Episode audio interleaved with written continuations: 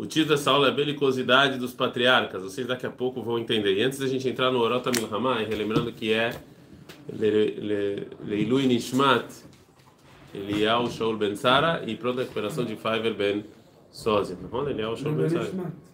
Leilui Nishmat.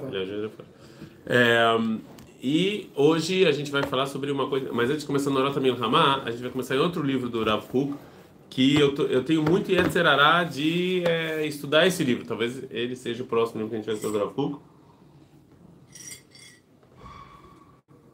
É, então, que é o Igrot Areia. Eu, assim, existem alguns livros do Rav que eles são, se você não estudou esses livros, você não sabe a filosofia do Rav Né? Orot é o que a gente está estudando, aqui tem muitos vídeos aí no nosso canal do YouTube de Orot. É, outro pilar é o Orota Kodesh, também é um dos pilares da filosofia do Rav Kuk. E um outro pilar é Igrot Areaya. Igrot Areaya são cartas que foram enviadas ao Rav Kuk, né, por, por, é, e, e, foram compiladas, várias cartas que em vida o Rav Kuk escreveu. É, e é, então tem cartas muito interessantes. Infelizmente elas, elas estão eu não eu não sei muito bem a ordem. Vou ser sincero, nem sei, eu nem sei, nem acho que é por ordem cronológica. Tem três volumes do, do. Eu acho que eu acho que seria um grande serviço ao grupo de estudantes se colocassem essa, essas cartas em ordens temáticas e antes de cada tema o contexto da pergunta, quem era a pessoa, por que perguntou e qual o contexto, etc. Né? Eu acho que isso é, seria. Então, assim, é, nós estamos no Oratamel Hamana Piscabet, vocês têm as folhas aí, obviamente, vocês trouxeram as folhas. É, e o, uma das pessoas que tem muitas perguntas é, aqui sendo feitas ao, ao Rav Kuk é o. Eu acho que ele é doutor, Moshe Zaidel.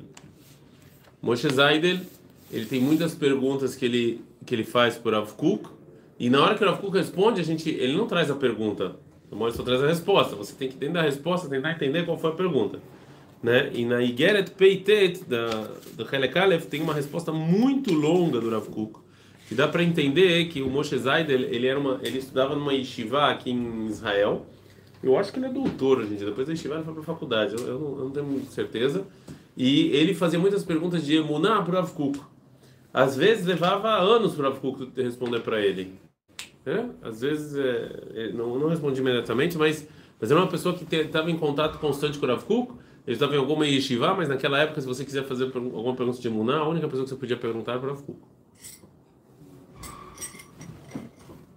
Você não tinha outra pessoa aqui em Israel que você poderia se consultar sobre esses assuntos. Então, dentro do contexto que ele fez, ele fez uma pergunta que o início do Orotamil Hamá no, a Piscabet também vai fazer, que eu acho que essa pergunta é, é o pessoal aqui que vai para o exército é uma pergunta que ela, ela também vai ser recorrente para vocês. Então vamos começar a ler a Piscabet, depois a gente vai para o Igrot para entender que essa pergunta o Moshe Zaid fez, que eu acho que é uma pergunta muito boa, muito boa e que tem muito a ver com o que vocês é, vão fazer agora. Aí, o exército, querendo nós ou não, é um local é, qualquer exército. Eu tive no exército de Israel, meu irmão teve serviu no exército do Brasil e nós comparamos experiências, né? Eu, eu, gosto de fazer essa comparação, como é que é lá, como funciona lá, como funciona aqui. Eu acho interessante, mas qualquer exército, independente de qual que você está,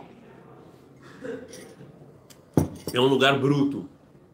É um lugar é bruto. Você aprende a. Depende de onde você está no exército, mas eu, por exemplo, eu tive na. Em arti... Eu acho que é artilharia, né? Como é que é em infantaria? Infantaria.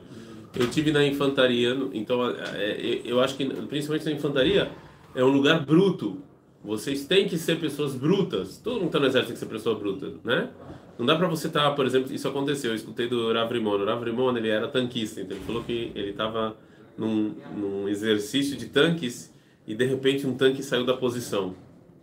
Tava todo mundo indo, o tanque saiu da posição.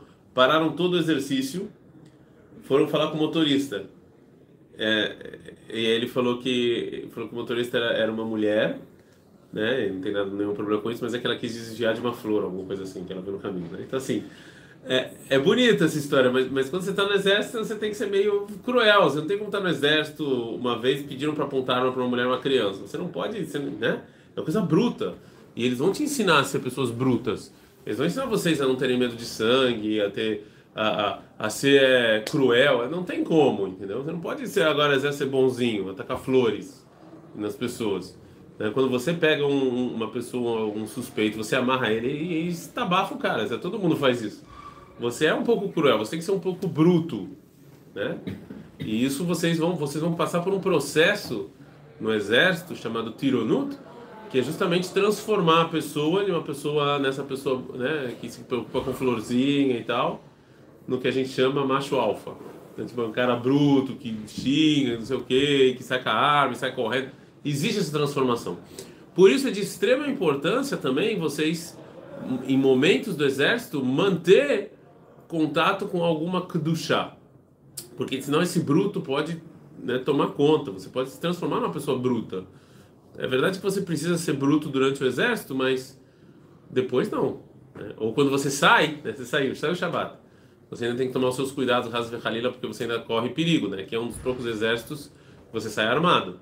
No Brasil, se você sai de férias, você sai sem arma. Aqui você sai com arma, porque você corre perigo. Vai ter como sair, ou seja, essa brutalidade você também tem que levar com você, mas ainda assim a gente não quer. Então, por isso é de extrema importância que você tenha ainda contato com Kodesh durante é, o tempo vago que você tem. Né? Meia hora que você tem no dia, é importante dessas meia hora, os 10 minutos você tem alguma coisa de chá para você não virar uma pessoa bruta completa, né? Porque isso acontece, tem que acontecer, entendeu? Não tem o que fazer, você tem que ir lá e tem que... Por isso é tão importante também sair com o pessoal da Estivá, porque as músicas que você vai ouvir são música Kodesh, a música do, da, por exemplo, a nossa Mahalaká, a nossa música, o nosso hino era o Yahad Yahad.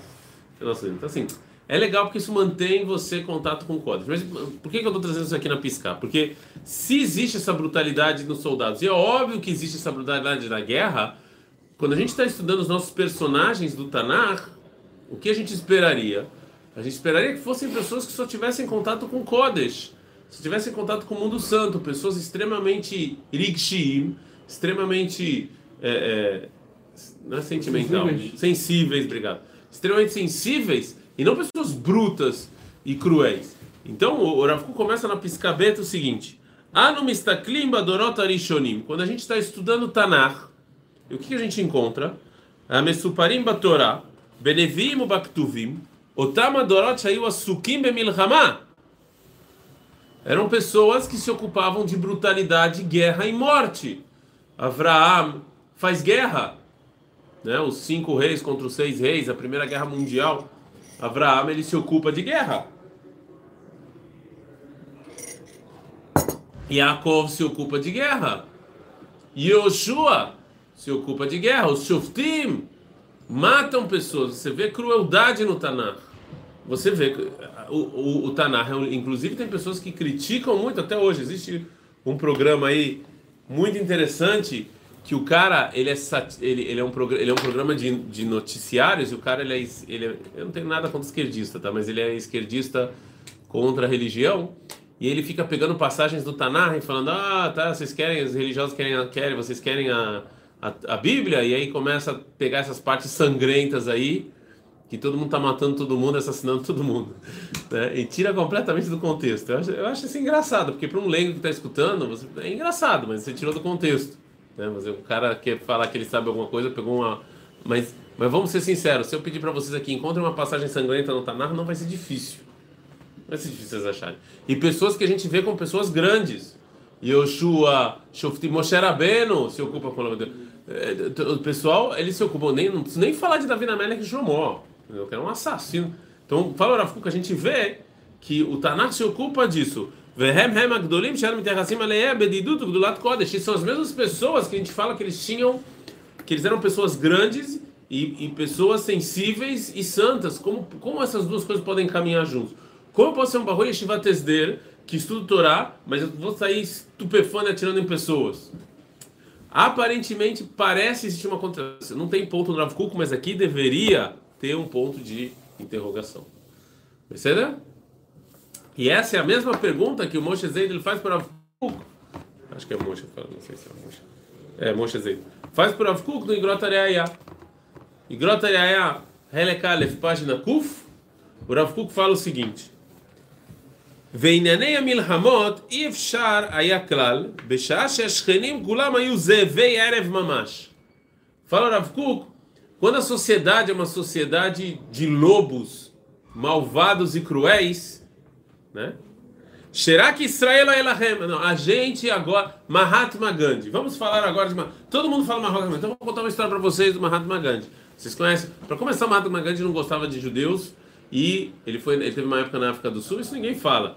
É, porque acham, fazem dele, ainda que Davi Ben Gurion tinha um pôster dele lá, se vocês forem lá na casa do, do Davi Ben Gurion, tinha um pôster do Mahatma Gandhi no, no, no quarto. Vocês sabiam disso? Existe um museu ao sul de Israel. Davi Ben Gurion, ele era super idealista. É, o que, que David Ben Gurion fez ao largar a política? Quem sabe? Onde ele foi morar? Não, no, sul, não, No Negev. Se deboqueou. Por que ele foi morar no Negev? Porque ele acreditava muito que Israel precisava habitar o Negev. E ele queria dar exemplo. Não igual ao, Shimon Peres, né? que quando ele foi presidente, quando teve Gush Katif, o que, que ele falou? Morando em Tel Aviv, num lugar bonitão, ele falou: Ah, tira as pessoas de Gush Katif e manda para o Negev. É muito bonito você falar isso quando você está lá em Tel Aviv no seu apartamento. Que ele, que Shimon Peres, vai antes para o Negev e depois chama as pessoas para morar lá. É muito bonito você falar. Davi Ben Gurion ele fez isso, ele era super idealista, ele foi morar no Negev, porque ele acreditava muito nisso. E quando ele morreu, fizeram um museu chamado Sde Boqueiro, que é um museu onde ele tinha lá um escritório e tal, onde ele morava, o kibbutz que ele morava. E lá no quarto dele tem a foto do Mahatma Gandhi.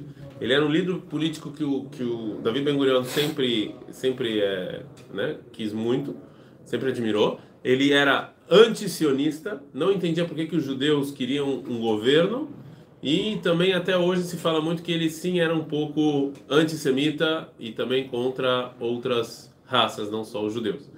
Mas ele, o que, que ele fez? Ele fez algo inacreditável, algo completamente novo na história da humanidade. Até, até o início do século XX, todas as, é, todos os países que conseguiram independência foi através de guerra, ok? Guerras mais sangrentas e guerras menos sangrentas, ok? Mas isso, isso foi isso que aconteceu. Só que ele sabia, ele não queria que o povo in, in, in, hindu, não, da Índia, povo da Índia, se é hindu, que sofresse muito.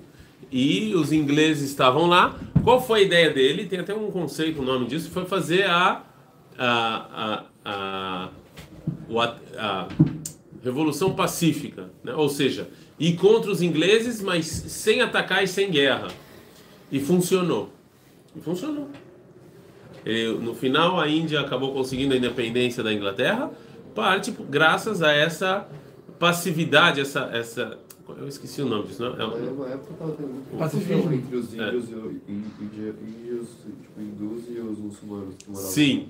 Muita gente disse que o Mahatma Gandhi fez o que fez justamente por causa de que ele queria agradar os muçulmanos. Eu não vou entrar nisso agora, isso também não é tempo. Estou falando que, no final das contas, ele foi contra Israel, ele, era- ele não entendia porque os judeus queriam... Ele tinha muitos amigos judeus que tentaram convencer e explicar para ele porque que os judeus estavam num, num país, mas ele não, não aceitou. Eu só acho isso engraçado que o Davi Ben Gurion, que é o nosso, né, ele que independência tem um post, a foto dele lá.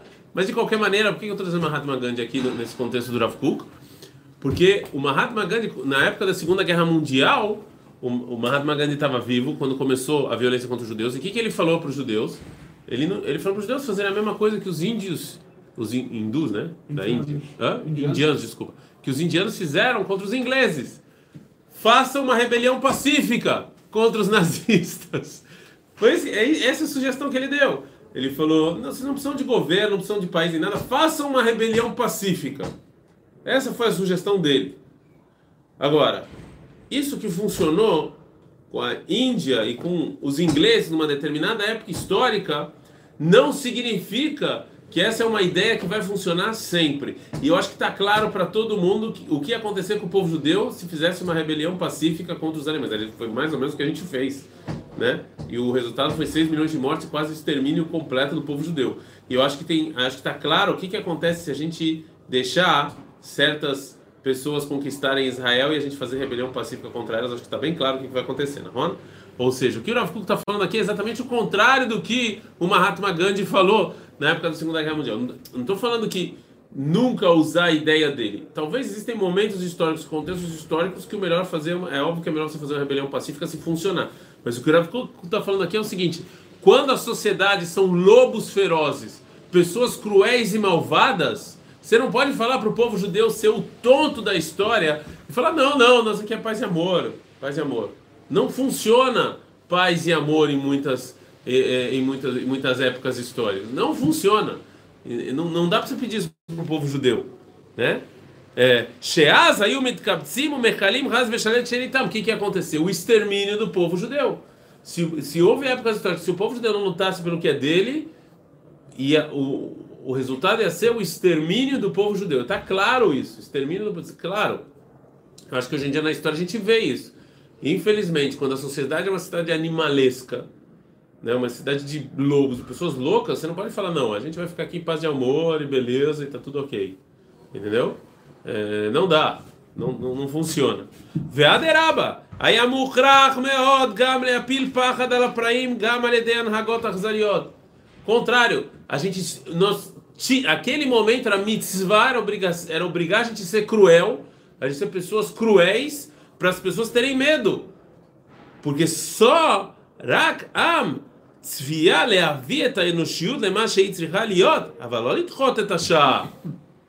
ou seja, isso aqui é um meio que o povo judeu tinha que. Isso não é o final, esse não é o objetivo final. O povo judeu não saiu do Tanar fazer esse tipo de coisa. Óbvio que não. Óbvio que esse não é o objetivo final, mas você não, a gente não pode ser tonto, ser fraia, ser bobo.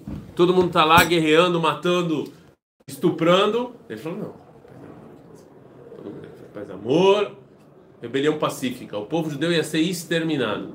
Naquela época, os cananeus, os sados, todos os povos que viviam aqui eram povos cruéis, cruéis e malvados. Não tinha essa de, ah, vamos ficar paz e amor.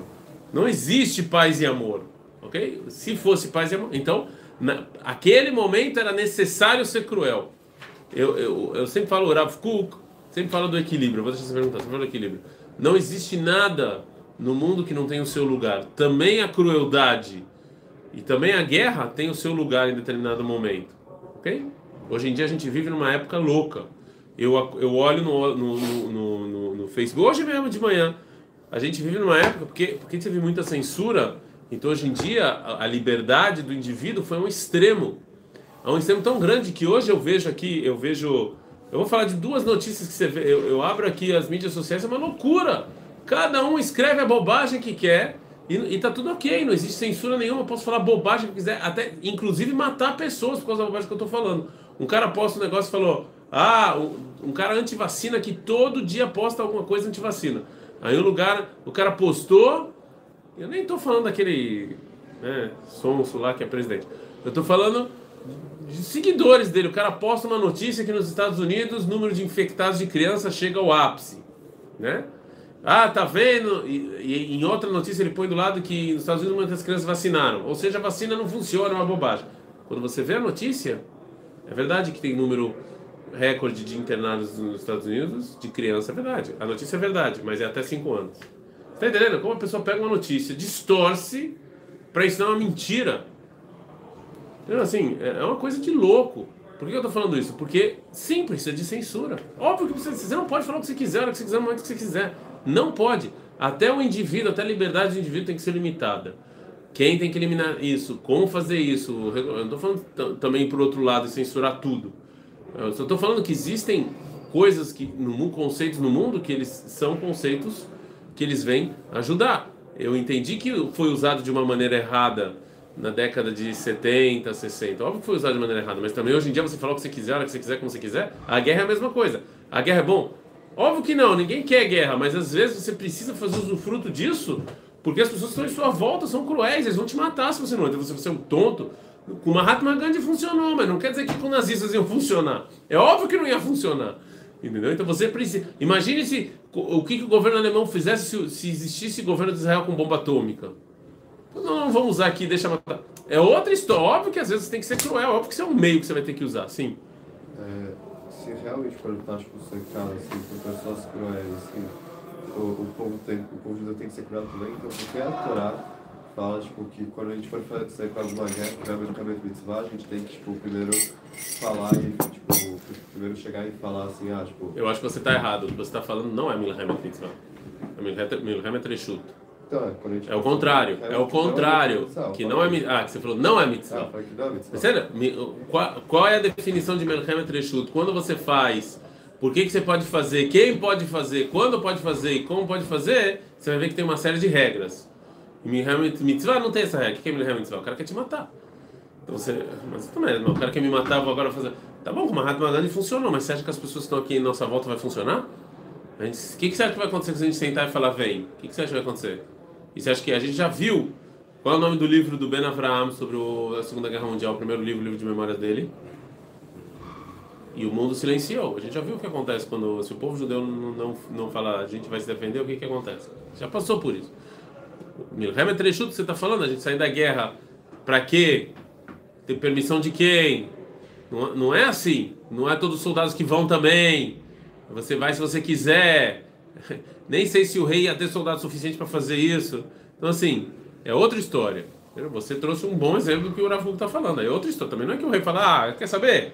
Eu tô aqui não gostei desse meu vizinho aqui, vou atacar ele. Não era isso. Não era, não era bem assim. Ele precisava de autorização. né? Não era de um dia para outro o cara acorda e fala, eu vou para guerra. Não, não, não funcionava bem assim. Então, voltamos pro Orota Milhama.